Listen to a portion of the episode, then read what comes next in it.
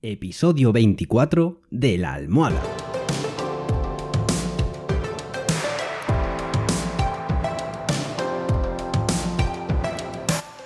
Bienvenidos y bienvenidas un día más a La Almohada, el podcast en el que hablamos pues de todo un poco, inquietudes, curiosidades, en fin, cualquier cosa que podríamos contarle tranquilamente a nuestra almohada. Así que venga, si ya estáis listos, ¡comenzamos!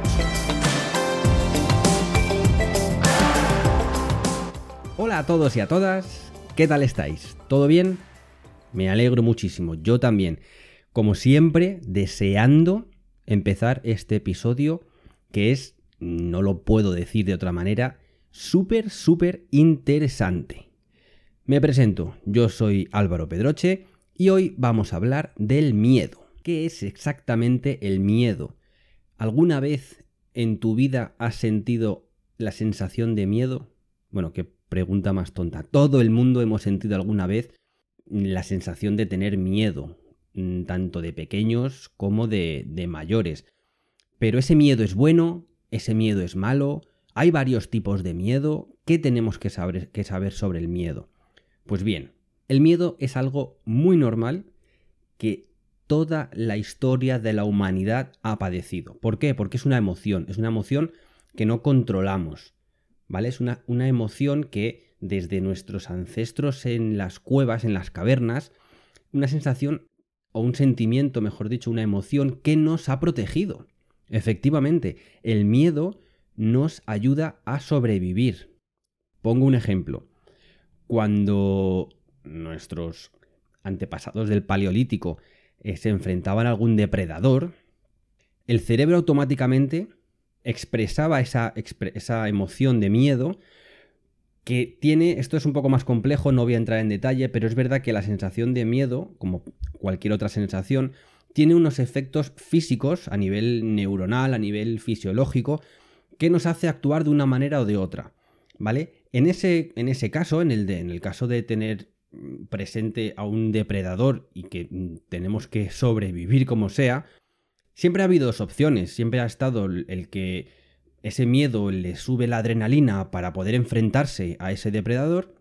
Y luego está el caso en el que yo creo que estaría, que es esa adrenalina, esa adrenalina, perdón, que la utilizo para salir por patas, para correr lo más rápido que pueda, ¿vale? Entonces, esa emoción, que es el miedo, a priori parece buena. Sin embargo, este miedo, que parece salvaguardarnos también, puede generar malestar cuando está asociado a algo que realmente no es una amenaza. Y vamos con otro ejemplo. Mañana me toca exponer mi trabajo de la universidad y yo tengo miedo. Muy bien, pues la pregunta es, ¿miedo a qué? ¿El hecho de exponer ese trabajo de la universidad va a acabar con tu vida? ¿Vas a morir por presentar ese trabajo? Bien, pues este es el miedo que hay que intentar no eliminar, porque ya decimos que es una, una emoción que, que sale y no podemos hacer nada, pero sí tenemos que gestionarlo. ¿vale? Y luego al final vamos a dar unos tips o voy a daros unos, unos truquitos para saber gestionar ese tipo de miedo. Al final, como digo, es una emoción que no controlamos. Tú cuando de repente te pones contento porque has visto, imagínate a un familiar que hace 20 años que no ves y le ves, te pones contento porque te pones contento, no piensas, ay mira, este es el familiar que hace 20 años que no veo, me voy a poner contento. No, es algo que no controlamos. Pues bien, con el miedo pasa lo mismo. Si es un miedo que te alerta de un posible peligro, entonces estamos en el, en el miedo bueno por llamarlo de alguna manera.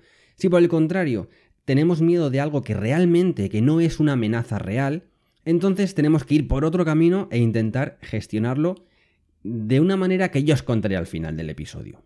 Pero bueno, pongámonos un poco en situación. El miedo, como ya has podido comprobar, es una emoción muy compleja que se genera a caballo entre eh, nuestro cerebro reptiliano, digamos la parte más primitiva, la parte más instintiva de nuestra mente, que es el primero que nos proporcionó la naturaleza, y el cerebro paleomamífero o límbico, que es mm, más o menos el responsable de nuestras emociones.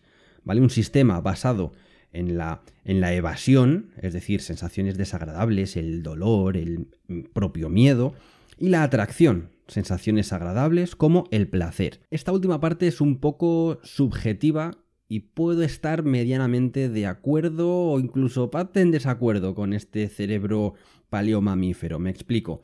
Según viene a decir este, este cerebro, o nos viene a expresar, cuando hay algo a lo que sentimos rechazo, ya sea pues eh, el dolor o a través de un olor, mal olor, que huele mal o que sabe mal. Entonces es como que nos está alertando para alejarnos de, de ese estímulo en cuestión.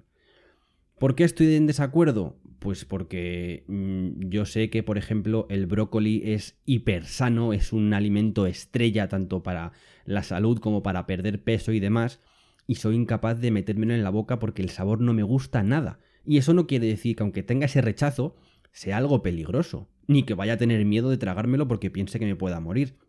Pero bueno, más o menos os hacéis una idea de este segundo cerebro, que no es el primitivo, sino que es el que gestiona las emociones, eh, tanto de atracción, cuando algo huele bien tienes ganas de, de olerlo, de cogerlo, de decir esto qué maravilla es. Volvemos al ejemplo de la comida.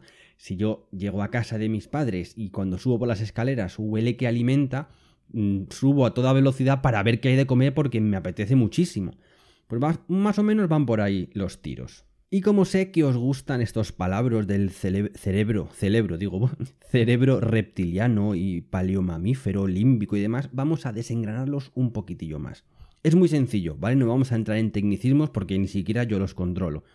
El cerebro primitivo, el que decíamos que era reptiliano, es el responsable de la supervivencia, como bien he dicho, incluida la agresividad y la, y la territorialidad, que se me lengua la traba, perdón. Y esto viene un poco a colación de lo que decía de los efectos eh, fisiológicos, neurológicos, físicos que tenemos cuando sentimos este miedo, ¿vale? Este cerebro, digamos que controla, muy a grosso modo, eh, las funciones autonómicas, es decir, la respiración y el latido cardíaco, el equilibrio, el movimiento muscular, etcétera, etcétera. Y sus respuestas son directas, reflejas, instintivas. En definitiva, su función es mantenernos vivos yo os voy a poner un ejemplo y no me juzguéis, por favor. Yo tendría, mm, ¿qué tendría? A lo mejor 9, 10 años y estaba viviendo con mis padres y bajábamos abajo a jugar. Entonces un día, con mis amigos, mm, tenía yo un palo de golf de estos de plástico hueco. Y cogió una vecina, una vecina del segundo, es que me acuerdo perfectamente, cogió el palo y me lo tiró a la carretera y un coche pasó por encima y lo hizo mil pedazos. Yo me quedé alucinado, como supongo que estaréis vosotros. Pues subí a mi casa y se lo dije a mi madre. Le dije yo, mamá, que ha pasado esto y lo otro y ha sido esta chica. Y claro, mi madre me dijo, bueno, pues solucionalo. Claro, lo que no sabía es que lo iba a solucionar así. Yo bajé y había tres peldaños de escalones estaba la chica de espaldas. Pues no se me ocurre otra cosa que saltar y tirarle de los pelos hacia el suelo. Mal hecho. Pero lo bien que te queda, ¿qué? bueno, mal hecho, no hay que hacerlo. Chicos, si me escucháis y chicas, no hagáis esto nunca, ¿vale? Hablando las cosas se entiende uno. ¿Qué pasa? Que la chica corría en el equipo de atletismo. Y yo sabía que justo detrás del edificio estaba mi tía.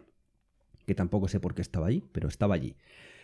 Pues no os podéis ni imaginar cómo corrí. Yo creo que en mi vida he corrido así. ¿Por qué? Porque ese miedo a que... O sea, yo solo pensaba, corre, que como te coja, no lo cuentas. La chica además tenía dos años más que yo, tres. Pues corrí, no os podéis hacer la idea lo rápido que corrí. Claro, luego llegué y me dio un bajón que casi me asfixio cuando llegué con mi tía y la chica ya no estaba detrás. Luego debe ser que dijo, a este no le cojo. Pero para que veáis la relación directa de ese miedo con el chute de adrenalina, de aumento de ritmo cardíaco para recorrer, yo qué sé, sería a lo mejor un kilómetro. No sé el tiempo que lo hice, pero os juro que volé. Entonces, bueno, volviendo a, por favor, no me juzguéis, era pequeño, era un inconsciente. No sé si mi madre sabía esto, pero mira, ahora como sé que, me, que es fiel oyente mía, lo va, lo va a descubrir. Tendría así, tendría como 9 o 10 años, ¿eh? No más. Entonces, esto fue causa del cerebro primitivo. Yo solo quería sobrevivir. Extrapólalo a que yo era un neandertal y la vecina era un tigre de Bengala, que ni siquiera sé si convivían juntos, pero bueno.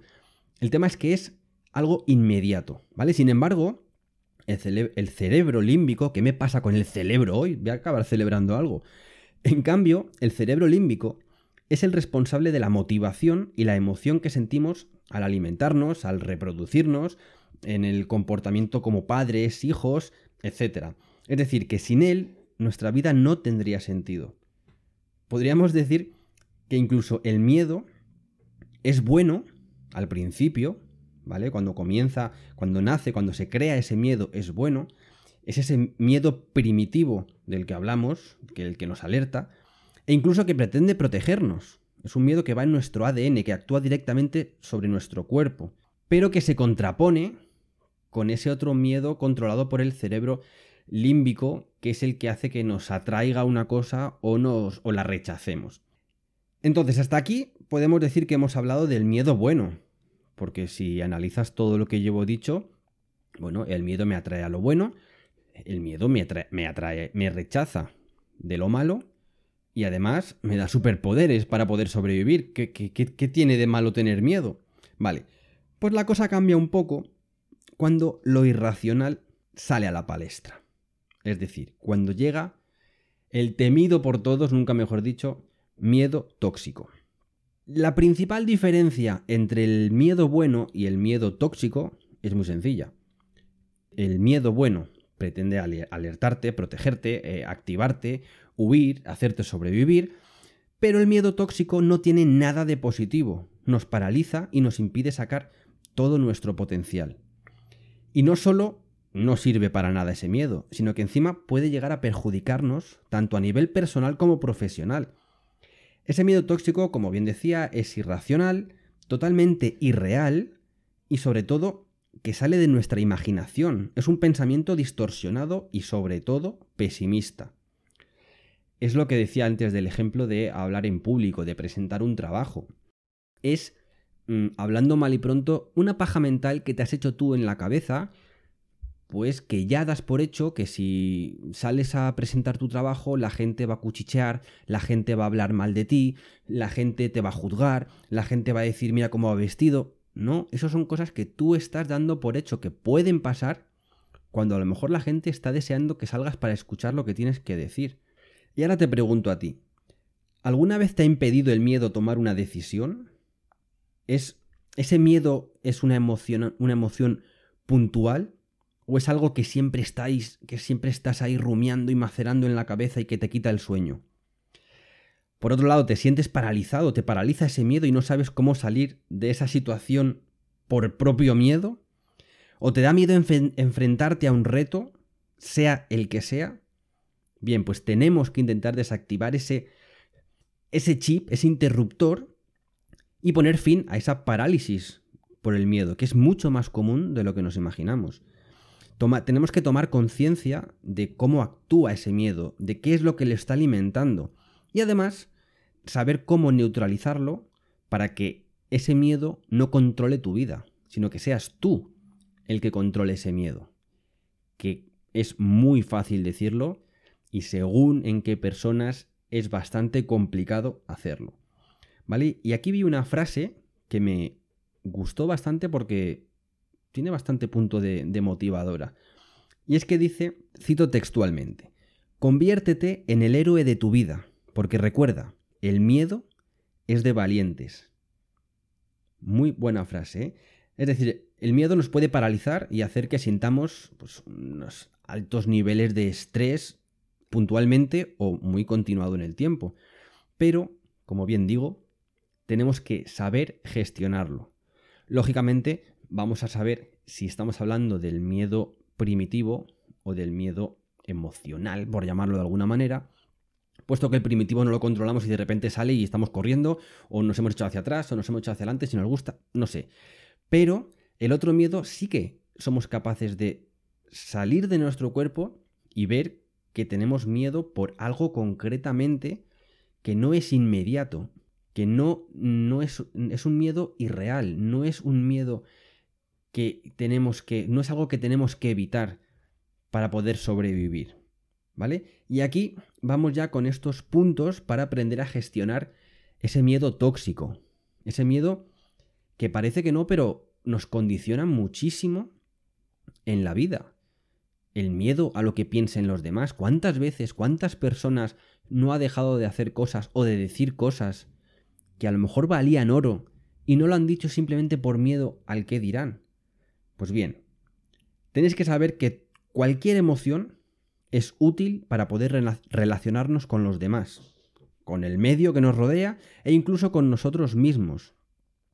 Aunque no hay emociones buenas o malas, sí que se suelen categorizar en positivas o negativas según lo que nos hagan sentir.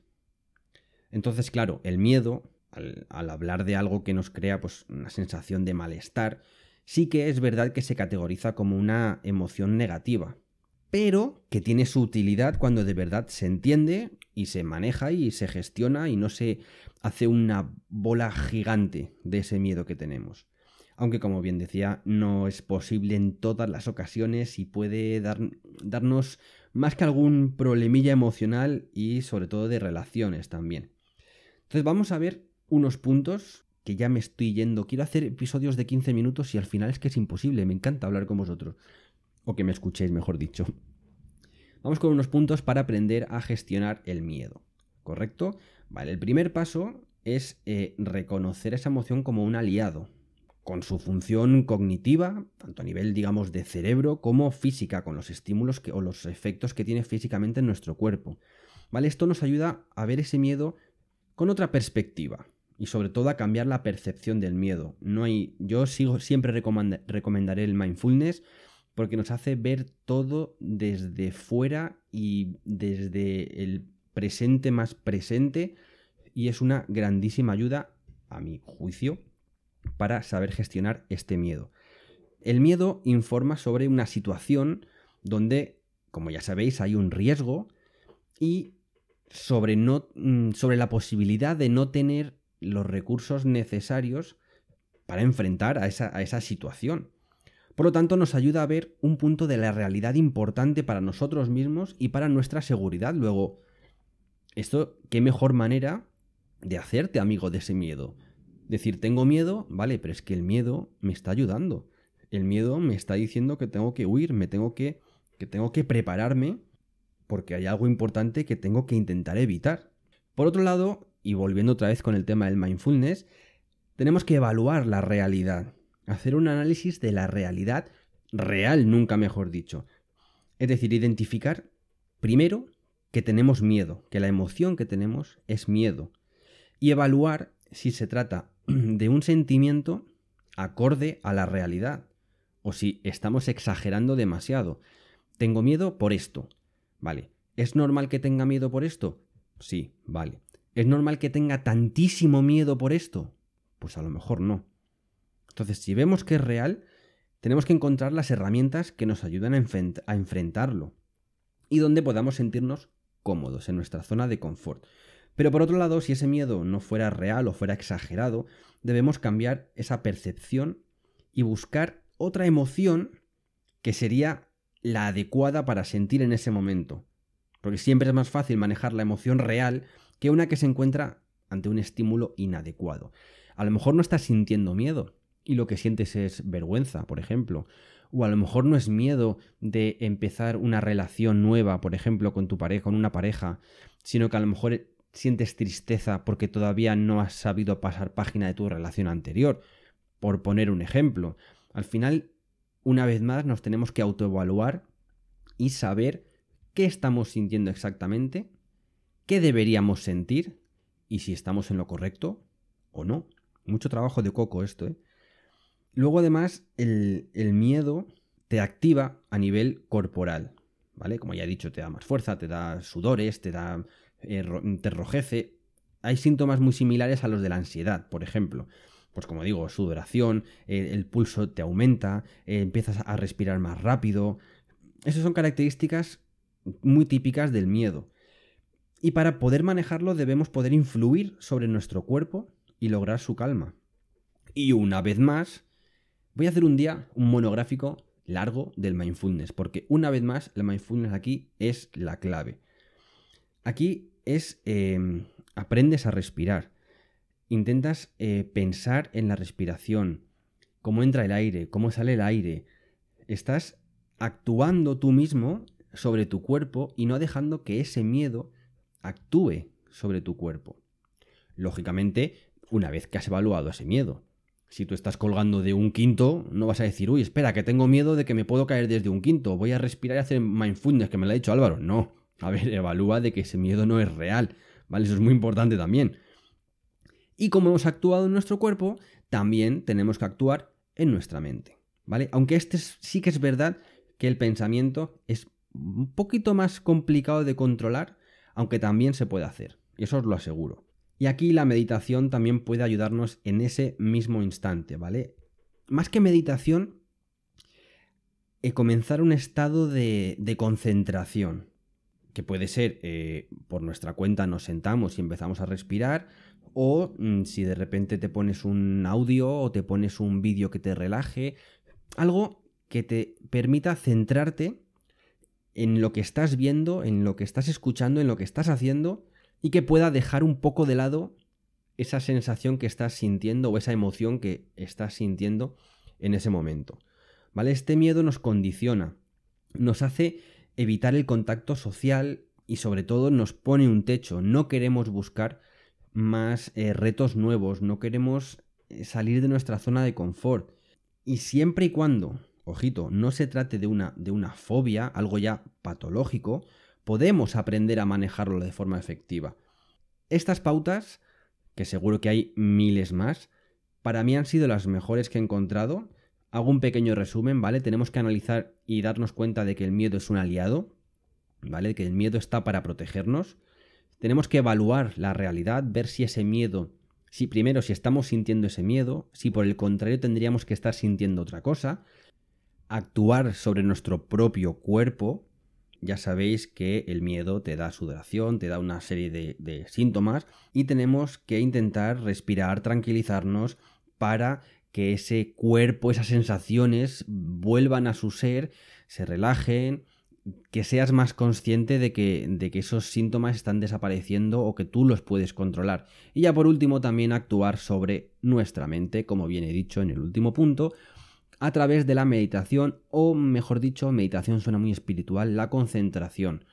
¿Vale? Intentar manejar nosotros esas cosas que pasan por nuestra mente y que nos están condicionando en nuestra vida, en nuestra profesión, en nuestra, con nuestra pareja, etcétera, etcétera.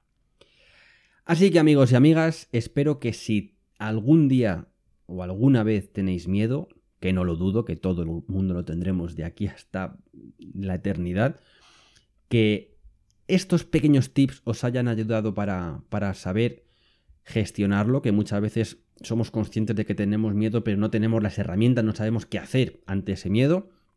Y como siempre digo, espero que os haya gustado este episodio tanto como a mí me ha gustado grabarlo. Y solo os puedo desear una cosa, que seáis muy, muy, muy, pero que muy felices.